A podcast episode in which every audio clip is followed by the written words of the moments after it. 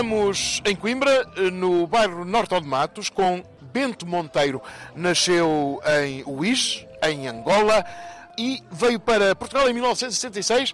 Tinha Bento Monteiro uns meros oito anos. Oito anos, sim senhora. Algo de atribulado. Naturalmente, porque eu nunca tinha estado em Portugal, não pelas pessoas em si, mas o clima me assustava bastante, porque era muito frio. Tinha perdido o seu pai, um ex-oficial do exército português, a mãe, professora, e vem ter com um padrinho, com uma particularidade, um sacerdote, diretor do Colégio de São Titório em Coimbra. Padre Pedro foi pai, mãe, tia, avô, ele faz parte e fará sempre parte da minha vida.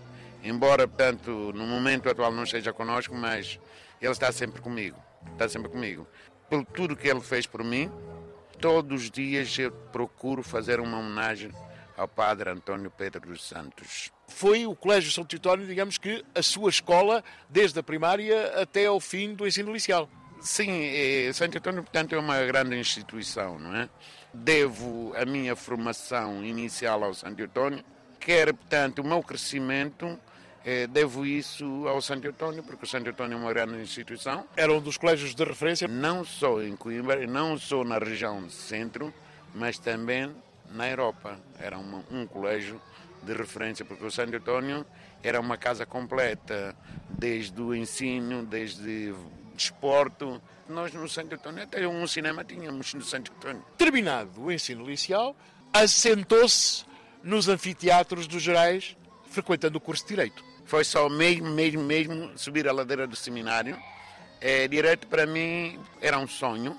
Felizmente consegui concretizar esse sonho, apesar das grandes dificuldades, porque a um dado momento tive que fazer a formação universitária e trabalhar ao mesmo tempo. Tive ali um duplo papel e que hoje me orgulho dele. Eu trabalhei, portanto, como bilheteiro no Cinema Santo Antônio, trabalhei no Videoclube, fui também telefonista do colégio. Portanto, fiz essas coisas todas para eu ganhar, portanto, algum dinheiro para comprar umas sapatilhas ou comprar um fato de treino ou aquilo que fosse necessário. Mas que deram também experiência e deram-lhe resistência e determinação. Sim, sim, sim. Naturalmente, aquilo que eu sou hoje, quer a nível profissional, quer a nível associativo, essa preparação foi necessária para enfrentarmos a vida da sociedade moderna em que vivemos, não é? Porque é, não é fácil para um jovem é, sozinho. Eu tive que passar todas as férias sempre no colégio. Curiosamente, e da fama não se livra, de ser um dos maiores gozões e brincalhões da estudantada de Direito nos seus tempos. Bom, bom faz parte da minha personalidade, porque o Bento Monteiro é, é, é um estudante estrangeiro. O ser estrangeiro, ser negro, provoca algumas ondas de choque. E então eu arranjei uma estratégia, penso que foi feliz, brincar com as coisas. Eu chegava para os meus colegas, olha, os brancos estão ali a rir, e pronto, e isso, portanto, para eles... E parte deles dizia, olha o preto, e, olha o preto. e, e a seguir iam conviver todos. Sim, íamos todos conviver.